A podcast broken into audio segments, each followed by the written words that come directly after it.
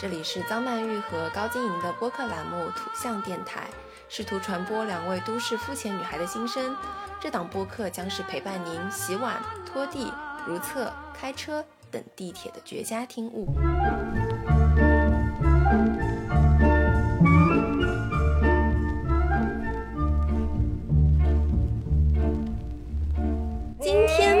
生，明天养医生。你还在头晕气短、两眼无神、全身乏力吗？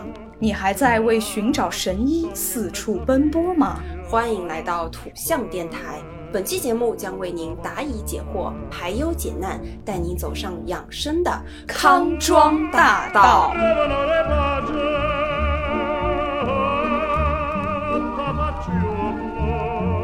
好，欢迎回来，欢迎大家来到土象电台。今天我们聊一个什么话题呢？我们聊养生。哎，今天我们就是请来了一位重量级的嘉宾，是谁呢？您给介绍介绍。这这位，我先我先铺垫一下，这位重量级嘉宾，就是无论从学识还是从年龄上，都是就是碾压我们二位的。对我跪着，刚刚跪着铺红地毯，对着他进来。对，没错。那么他就是曼玉的二舅奶奶。同时，也是一位非常著名的中医自学家。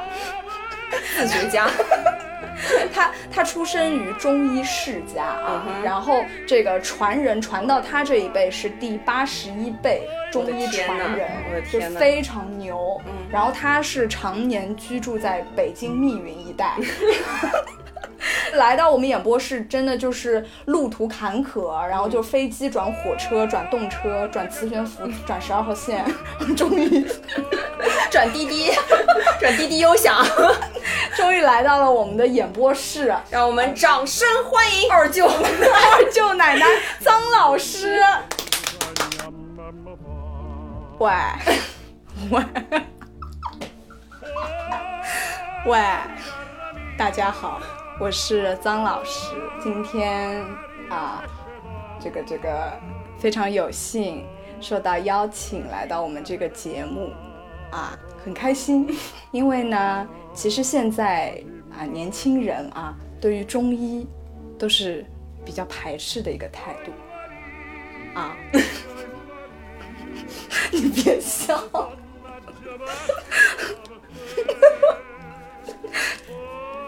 但是呢，但是呢，曼玉今天能够请我过来，她说她和她的这个搭档啊，小高啊，小高，他们两个对于中医是非常感兴趣，然后想要学习一下。年轻人啊，就是应该要拥抱新的知识、新的文化啊，我非常的鼓励他们。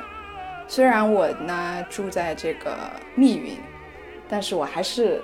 千里迢迢来到了这个国际化的大都市上海，奶奶一会儿带您去喝喜茶。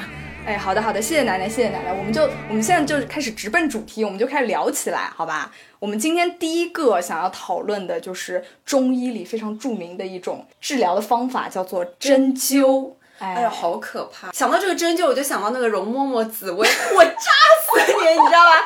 那个最近你不是也在？曼玉不是也在针灸吗？每次见到曼玉脖子上就跟机器人一样，就全是 针针孔。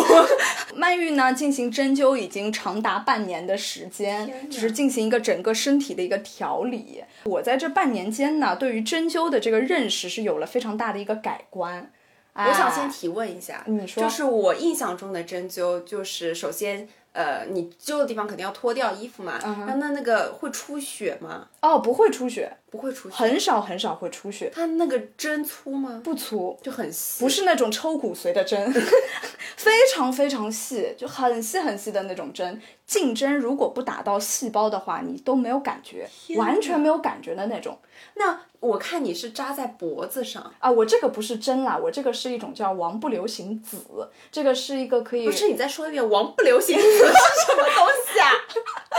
王不留行子就是一个中药，一个药材，通过这种贴在穴位上呢，可以起到一个呃活络筋骨，然后一个活血化瘀的作用。那你一般灸哪里啊？其实是这样的，我来跟你系统的讲一下吧。啊，这个那个奶奶，我我我先我先说啊，说的不对的地方你就指正我。嗯，好的，好的，你说，曼玉，你说，这个针灸是这样的，你在去之前，首先啊，这个医生会给你把一个脉。就是先来了解一下你这个状况怎么样，然后就像我们平时在，比如说你不管是中医节目，还是你真的去看中医，就像你看的那样，他会给你先这个手腕上给你搭搭脉，然后看看你的这个呃眼睛，然后看看你的舌头，看看你整个人这个什么整个五行表现的怎么样，然后这个把脉也是非常有学问的，嗯，它这个把脉它不是来计算你的这个脉搏。不是像我们中西医一样来数你这个心跳，嗯，脉里面是有十二个经络的，哇，它通过你左右手同时就感受你这个脉的跳动，能够感受出你在哪条经络上出了问题，然后来通过调理你这条经络来呃重新就是调整你整个人的这个身体。我跟你说，你一说把脉，我满脑子都是有喜了。喜脉，你知道吗？隔着那个线，是不是？对啊。哎，但是这这个真是非常神奇的一件事，就是一把就能知道你昨天没睡好。对，就是比如说你你你不睡好，一般会怎么样？一般会肝火旺，然后你这个你这这条肝经你就会跳的异常的明显，然后这个中医就能感受出来，就会跟你说，哎，你这条肝经不太好。然后，比如说，如果要进行这个针灸的话，它就会来着重在你这个肝经啊行走的过程中需要的穴位上扎上它这个针，然后再进行艾灸。好神奇啊！是不是？我刚刚听你说看眼睛和看舌头嘛，看舌头我是知道的，就像你感冒的时候，你舌苔是黄的，对，说明你是什么？是湿气重，不知道，就是白，反正黄的有炎症，对，黄的和白的感冒是不一样的。对，而且不不仅是看你这个舌苔，还有看你两边，你看这个舌头的两边是有有形状的，有的人是齿轮形，有的人是斜角形，这个分别代表你的身体有不同的状况。你的身体有状况的时候，你的牙、你的舌头会变形吗？没错，我的天哪！不仅你的舌头会改变，你的这个你在会在你身体的各个征兆上就是发生一些改变。但是我们没有学过中医的人，可能就没有办法就是 get 到这个信息。但是哎，真正的中医的医生他就可以了解到。哇，好神奇啊！那说到这里呢，我们就先请我们的二舅奶奶看有没有什么要补充的。嗯嗯嗯，喂，喂。哎，二舅奶奶不用拍话筒啊，这个我们直接说就行。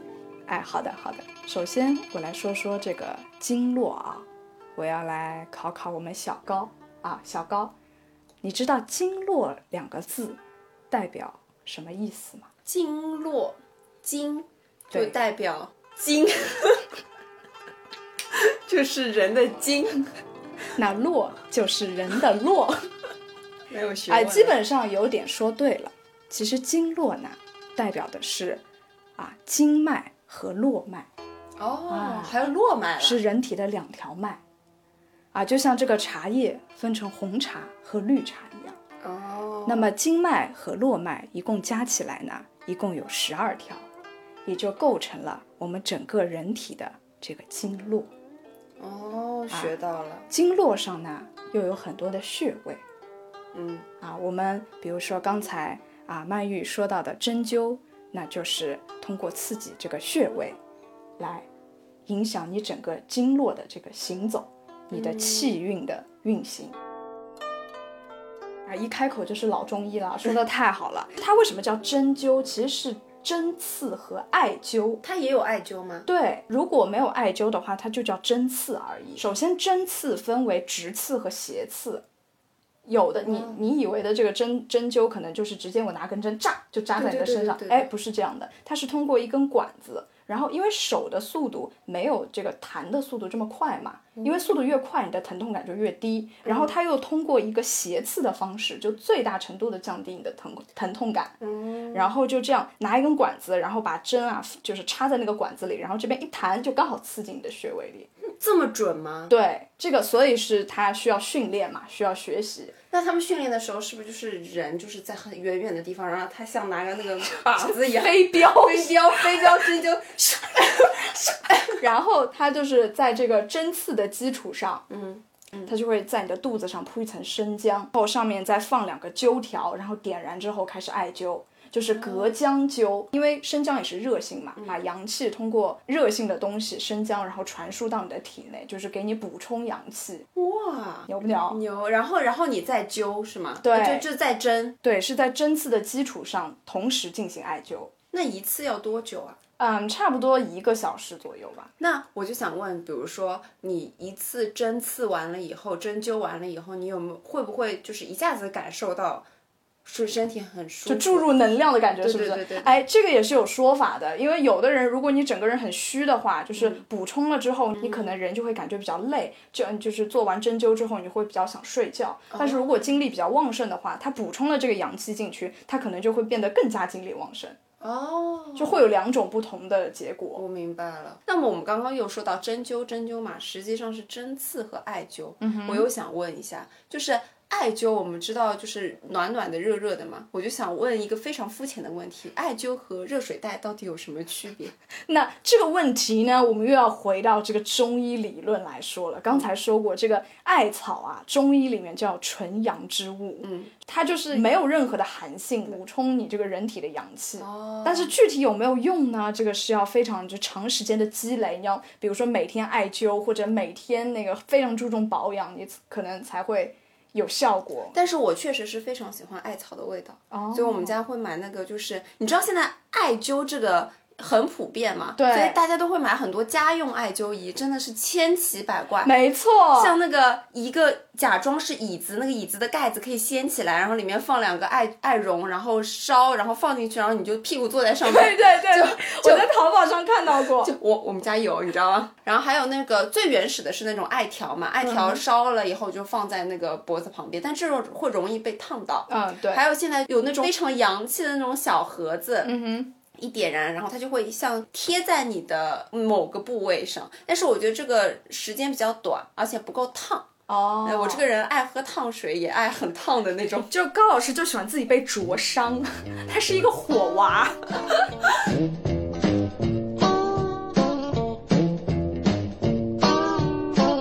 哇，千奇百怪！哎呀，现在还有那种，就是我看你上次不是贴了吗？就是一个做的像丝巾一样，对对对对，就可以贴在你的脖子上，哎，还挺好看的。就又要做丝，又要美观，又要艾灸，没错，对，那个还蛮舒服的。那那个，但是我觉得，在我看来，它就是一个不一样的暖宝宝，你知道，有味道的暖宝宝。哦，那肯定就是就效果而言，肯定是纯艾。的这种艾条可能效果是最好的。对的，我们经常听到什么三年成艾、五年陈艾，因为这个艾叶刚开始采下来的时候，它还是新鲜的，是带有那个青草气的。然后地呀，就是在中医里面，就是这种地气是不太好的，就带有一点点的寒性。然后放陈了之后呢，它的寒性就没有了。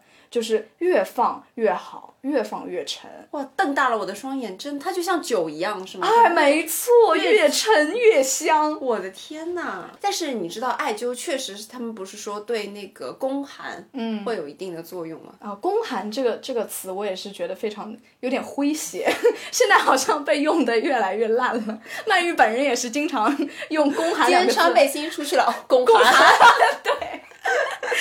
对。今天失手什么碰了什么冰的东西，宫寒。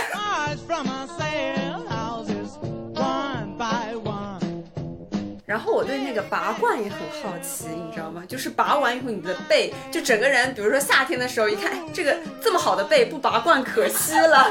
但是那拔罐，就是。而且之前会比较繁琐一点，自己在家里拔的时候是那种玻璃的罐子，然后还有酒精灯哦，拔火罐，对，一弄然后咻咻咻，就一个 一个那个酒精棉放那个罐里，然后啪，然后就扎在你的背上。对对对，对，然后拔火罐就一排，一个背六个，一二三四五六七九个，没错，一个背九忍者神龟。我当时就觉得这个拔罐到底有什么用？你给讲讲。你拔过没？我好像小时候有过，但是我没有很多。你就是没有什么印象，没有什么印象。对，我跟你说，我第一次认识到拔罐的恐怖，是我外公。嗯，我外公有一次拔完罐了，嗯，他那个罐罐子一拿掉，我整个人密集恐惧症要犯了，就黑的全，我不是黑的这么简单，就全都是水泡，你知道吗？每一个毛孔里面都出来水泡。然后当时他那个那个医生啊，就说他这个湿气太重。真的？，啊对，每一个里面都是水泡，超夸张。然后就那个医生就要把那水泡一个一个给它挑掉，然后用消毒啊什么的。所以拔火罐实际上是消除你身体里的湿气，是这个概念吗？呃，这我不太清楚啊，我们问一下二舅奶奶 啊。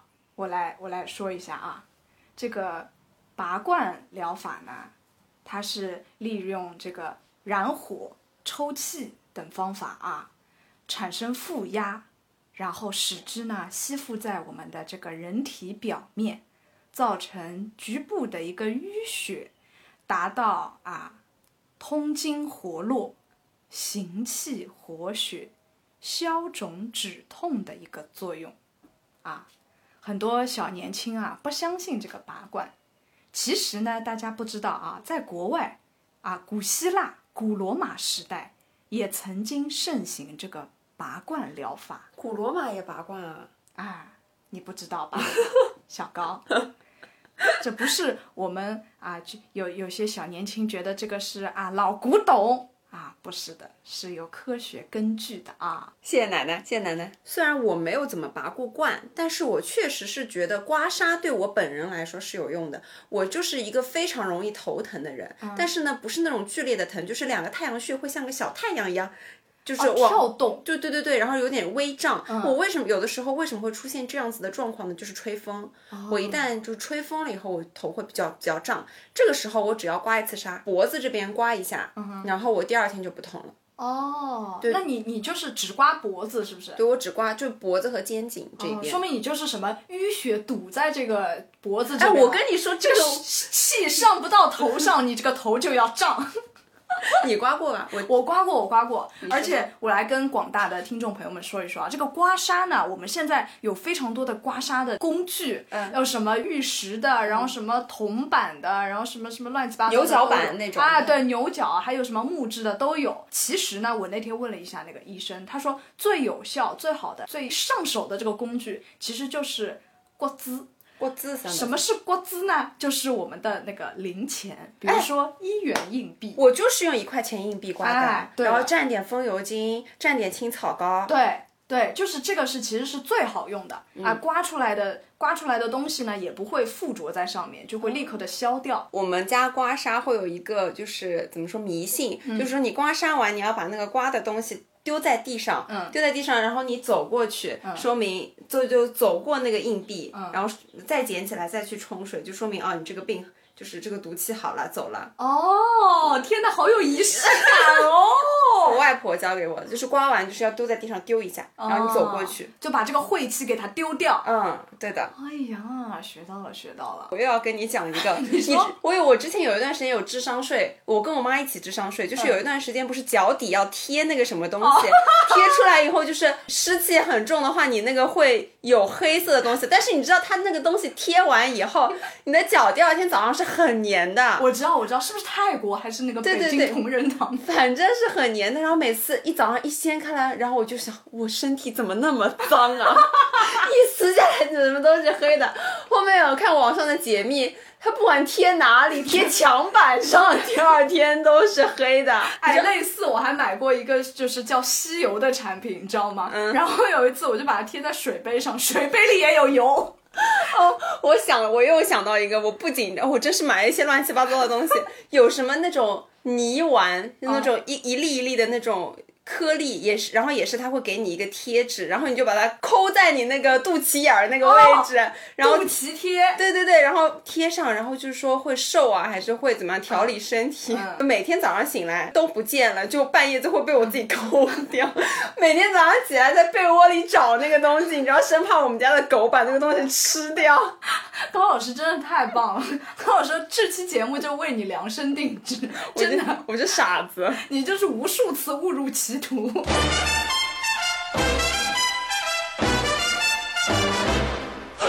Papa loves mambo.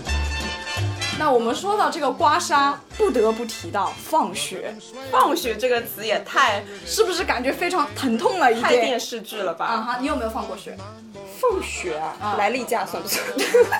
人自然放血，因为为今天正好例假第二天，我只能想到这个。每个月规律放学是吧？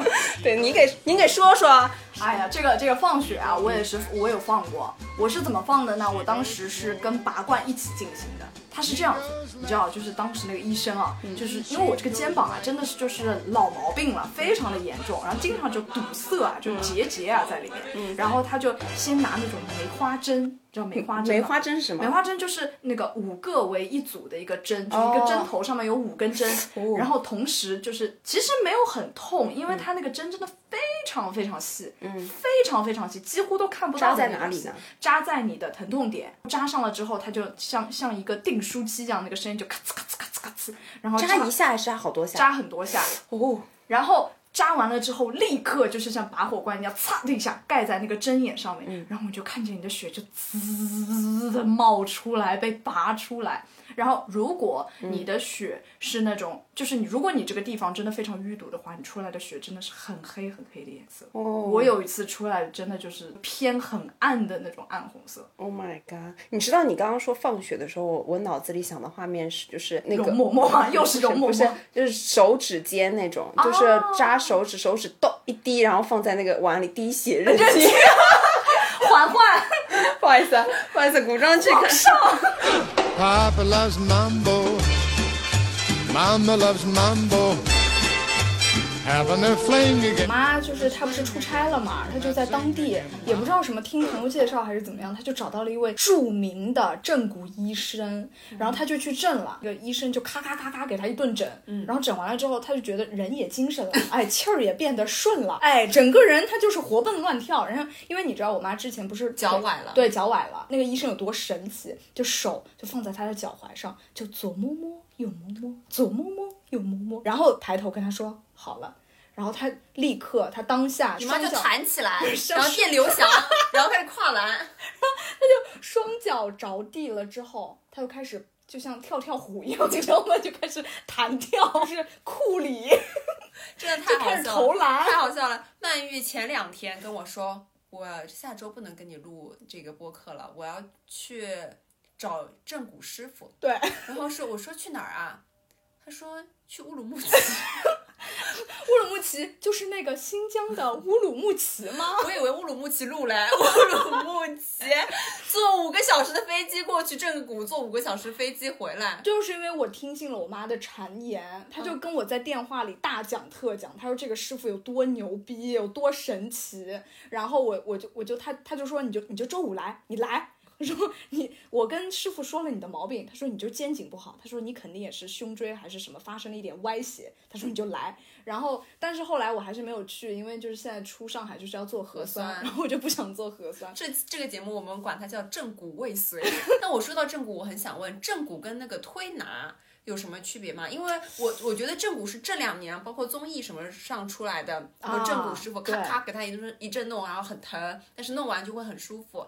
但是推拿是一直都有的嘛？对，我们说肩不舒服啊，或者头怎么样，我们就去按一按，推一推嘛，嗯，对吧？我觉得有可能推拿就是在你的肌肉上进行一番操作，那正骨就是在骨头上，从从就是更深层次吧，更根基的方向。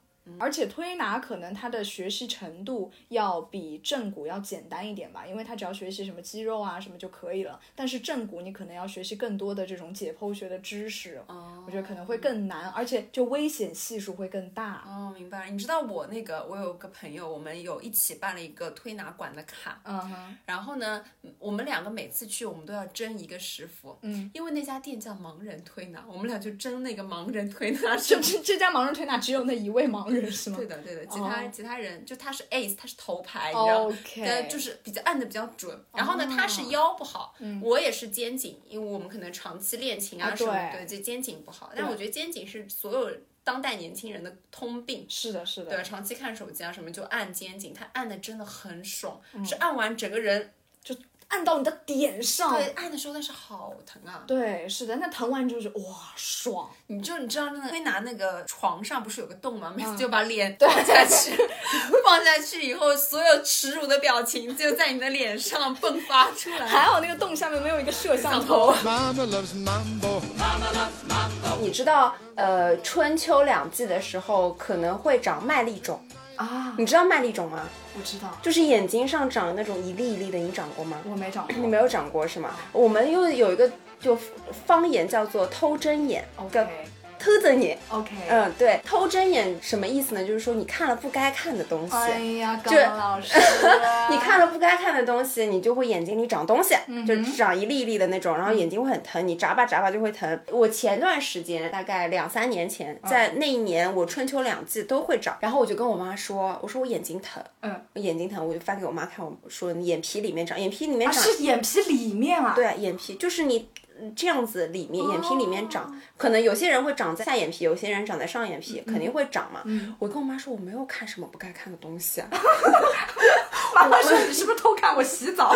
为什么会长呢？然后我妈说，哦，这个很简单的，就是一个偏方，特别神奇。就我找我外公，然后他说，你眼睛里长这个麦粒肿了以后呢，呃，你的背上相应的在某一个地方也会长一粒痘痘，这粒痘痘呢是摸上去很疼，但是没有白头的那种。然后他就会拿一根针在你的背上挑那个痘痘，里面就会有黑血出来。然后挑完以后，第二天你眼睛上的麦粒肿就不见了。天哪！然后你知道吧，我外公这个偏方很多人都试用，然后导致我妈的朋友有了麦粒肿就去找我外公挑痘。那那所以你也挑了吗？我挑了，我我只要一长我就去找我外公。后面我妈学会了就帮我挑。哇，就是怎么找那个痘痘啊？一般性背上不太会长嘛，嗯然后你要去就是摸一下你的背，就是看一下长凸起来，然后疼会有疼痛感的那种痘痘，但是它没有冒白头，就不像青春痘的那种，嗯就是一个什么毒气痘吧，我们简称它。对，当你眼睛上长了，你背上一定会长，是神奇是不是很神奇？太神奇了！然后我觉得这个就是跟放血的原理是一样的，我的天哪，可能他们在某一个经脉上是通的吧。对，就是对应的，哦，对的，我觉得可能是这个原理。就跟什么足底对应图、耳穴对应图是。对，所以当眼睛一长，背上一挑，第二天就没有了，马上。呀，是是妈呀，不是很哎呀，这个中医呀，但是我呃，我这边不做任何的担保啊，不做任何的担保，只适用于我本人。咱们这个节目就是说来都是个人的经历，嗯啊对对对啊，不具有任何的这个参考意义。没错。那你有没有什么那种民间小技巧、偏方之类的？我回想了一下，就是有一个我记忆比较深刻的，嗯就是我外公，又说到我外公了。今天应该请外公来。二舅奶奶，您来干嘛呢？我外公呢，他当时就是有一个神草，神草，对这个神草呢，我不知道普通话怎么读，但是无锡话，因为我外公是无锡人嘛，无锡话读苏灯草。然后这个鼠灯草呢，我真的不知道怎么拼写啊，因为我小时候经常就扁桃体发炎，嗯，然后我就经常就是喉咙痛、咳嗽，说不出话。只要我外公用这个草煮了水，我只要喝完一杯下去，第二天立刻恢复。立刻。立刻恢复，就这么神奇。就前一天你还说不出话，第二天立刻恢复。但是大家不知道，并不知道你说的这个祖灯草啥嘛子。对对对，这个鼠灯草我到现在都不知道。然后因为要录本期节目，我想要把这个答案公布出来，我就去疯狂的搜索，疯狂的搜索，然后凭着我你在百度上搜鼠灯草，对，真的。然后你知道百度它会有那个相关链接嘛？你就会在相关链接，然后还有图片，因为我我看到过我外公种这个草嘛，我记忆里 是有它的样子的，我就遵循着我记忆中这个草的样子去按照图片来找到了这个草。后来我发现这个草的中文啊的普通话原来叫做霍山石斛。啊，石斛我喝的呀，啊嗯石斛喝的，我妈也会煮水给我喝，然后有一些会打成粉，对对打成粉，然后再泡热水给我喝，然后我把水喝完，不是底下还会有一段浆糊一样的东西吗？啊我妈一定要让我吃掉，这个是精华呀，哦，一定要让我吃掉，我真的是喉咙疼啊 感觉在吃沙子。真的不好吃的，水是我水我都可以喝，但是这种糊糊吃糊状，不下去。我妈还会给我喝三七粉，巨苦、啊，很真的难喝，你知道妈，所以我为什么能喝苦瓜？苦瓜在三七粉面前 又算什么呢？你就是吃苦长大的，吃苦耐劳高老师。谁能吃苦？没错，哎，但是我跟你说，三七粉是寒性的，你得少吃。哦三七粉就是很寒，我觉得我是我妈的试药娃娃，你知道吗？三七粉啊高老师，尝百草。金银花啊，全部给我喝，怪不得我宫寒呢。我这里又有一个中医冷知识了，你知道双黄连其实不是一味药材，是三味药材吗？啊我不知道，双黄连听着是两位。分别代表了三味药材，双就是双花，就是金银花，连就是连翘，嗯，还有什么？我怎么知道？黄哦，黄就是黄芪，哦，黄芪不是中中中和的吗？其他两个是凉的嘛，那就混一混。对对对，哦金银花就是这个这种降火清火的黄金搭档，啊，经典组合。学到了。OK，那那你你还有什么神奇小故事啊？快快再来再来甩一两个。我想一想，我小时候就是看过中医的话，唯一就是我小时候有一段时间会有皮肤病，也不是皮肤病嘛，就是一到一个陌生的地方，或者是比较呃自己抵抗力也不是很好，就会长一粒一粒的东西，然后或者晚上会发块块。会发一块块的过敏的对过敏类，吃西药也不行嘛。小时候小孩子也不太能吃西药，就去找中医。后面我就有一段时间用那个不知道哪里的草洗澡，哦放了一个盆，然后煮那个草洗澡。我的妈，不会是鼠灯草吧？那也太贵了吧！然后我想到小时候还有一些偏方，可能不跟中医有关，但是我觉得很好笑。嗯就有段时间我晕车，嗯，晕车的话一晕就会吐嘛，那一去春游就吐。这对小朋友来说，本来开开心心出去玩就吐。然后你知道我们家给了我一个什么办法吗？嗯就是你是不是晕车嘛？嗯，就以毒攻毒，天天带你坐车。我一坐大巴，我一坐大巴车我就吐，我就每天坐大巴车，从我们家坐到乡下，从乡下坐回来，你知道吗？然后每次拿了个塑料袋，直到有一天日不出来了，我妈说我再也不晕车，你练出来了。真的就不晕车了。哎，这不在不在中医的范围内，好吧？A new world hang outside the window, beautiful and strange. 你说到偏方啊，我我有一个偏方，我真的，我当时我觉得这偏方真的很搞笑，就是有一段时间，我妈这个人，她就着迷了，她就爱上偏方了，她什么病，身体出了任何问题，她都不想以正常的方式去解决，她都要用偏方。然后她在百度上下载了一个民间偏方大全。长达数十页，然后呢？就是遍布了你全身所有的毛病，所有的毛病都可以用偏方来解决。然后有一次我吃鱼卡了鱼刺，嗯然后我妈说不要动，停，我来查一查我的偏方。然后你知道偏方查出来让我怎么样吗就偏方上面写吃鱼刺卡壳用鸭口水灌汁，鸭口水是什么？鸭口水就是鸭的口水。那个时候是找鸭子吗？我哪里来的鸭子？找鸭子。你这个人，我们不要跑远，好吧？不要跑远。哦。然然后，然后我妈当时就是大家有点愣住了，她说出这句话，所有人都愣住了，哪里去找鸭子呢？然后她就呃，她说，哎，这个好像有点不太可行啊。然后她就，哎，算了算了，还是喝口醋吧。嗯嗯，对对对。但是但是好像最后还是什么，现在证明说喝醋啊什么的都没有什么用，对不对？就是你你要靠那个喝醋的那一点点酸性去腐蚀它的话，你好像要喝几十瓶才可以。我我好像也知道，卡鱼刺如果卡的很大的话是要去医院的，大家不要轻易的去那个。对我小时候错卡过的话，我就会就是催吐嘛，啊催吐，就是拿那个手指到喉咙口催吐，对对对但是都是很小的。就千万不要去想办法把它咽下去，这个是有点危险的。对的，对的，对的，对的。所以如果是很大的鱼刺，还是要去找医生，嗯找医生去弄。对，我们最后也请二舅奶奶跟跟大家说两句啊，大家年轻人小本子拿出来记一下。喂，喂，今天非常高兴啊，有这个机会来到咱们土象电台啊，今天听他们两位小年轻啊，在我的耳朵边叽里呱啦啊，吵得我现在有点头晕啊。但是呢，我同时呢，我也感觉到了啊，咱们年轻人啊，祖国的花朵对于中医的这个这个这个这个热爱啊。那么我知道现在的年轻人呐，也是喜欢熬夜啊，喜欢晚睡啊，还喜欢啊搞一些乱七八糟的东西。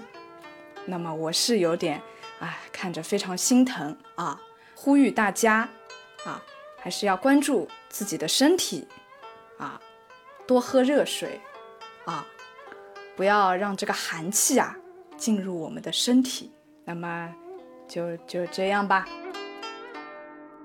好，谢谢二舅奶奶，谢谢二舅奶奶。我们这期节目其实也就随便聊一聊关于我们自己对中医这方面的呃心得体会吧。对，就是我们自己的一些个人小经验。嗯，我们的所有的偏方都不代表我们自己，没错，大家也是听过算过。代表了民间啊。如果大家有什么是想值得分享的什么民间秘方，也可以发发在评论区告诉我们。没错，没错。那我们就这样，下次再见，拜拜拜 Will it be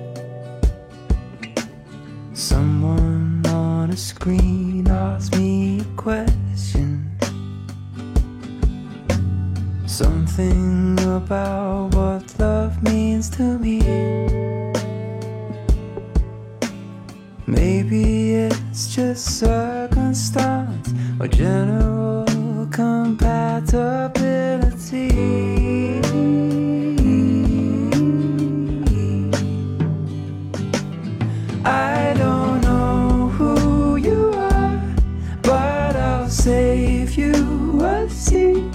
Hang my coat on a chair.